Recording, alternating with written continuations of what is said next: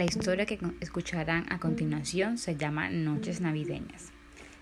Hoy es día de celebración. Ha llegado al fin el 24 de diciembre y Luis con su familia se reúnen para la tradicional cena navideña.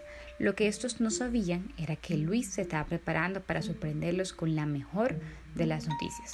Ya casi estaban todos reunidos, los pocos que faltaban llegarían dentro de poco, y él estaba demasiado ansioso por contarles.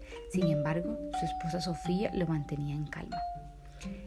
Al final, a eso de las diez y media pm, se sentaron todos en la mesa y Luis le pidió a su esposa que se colocaran de pie para por fin informarles que el milagro de la Navidad había llegado a su hogar, ya que estaban esperando un bebé.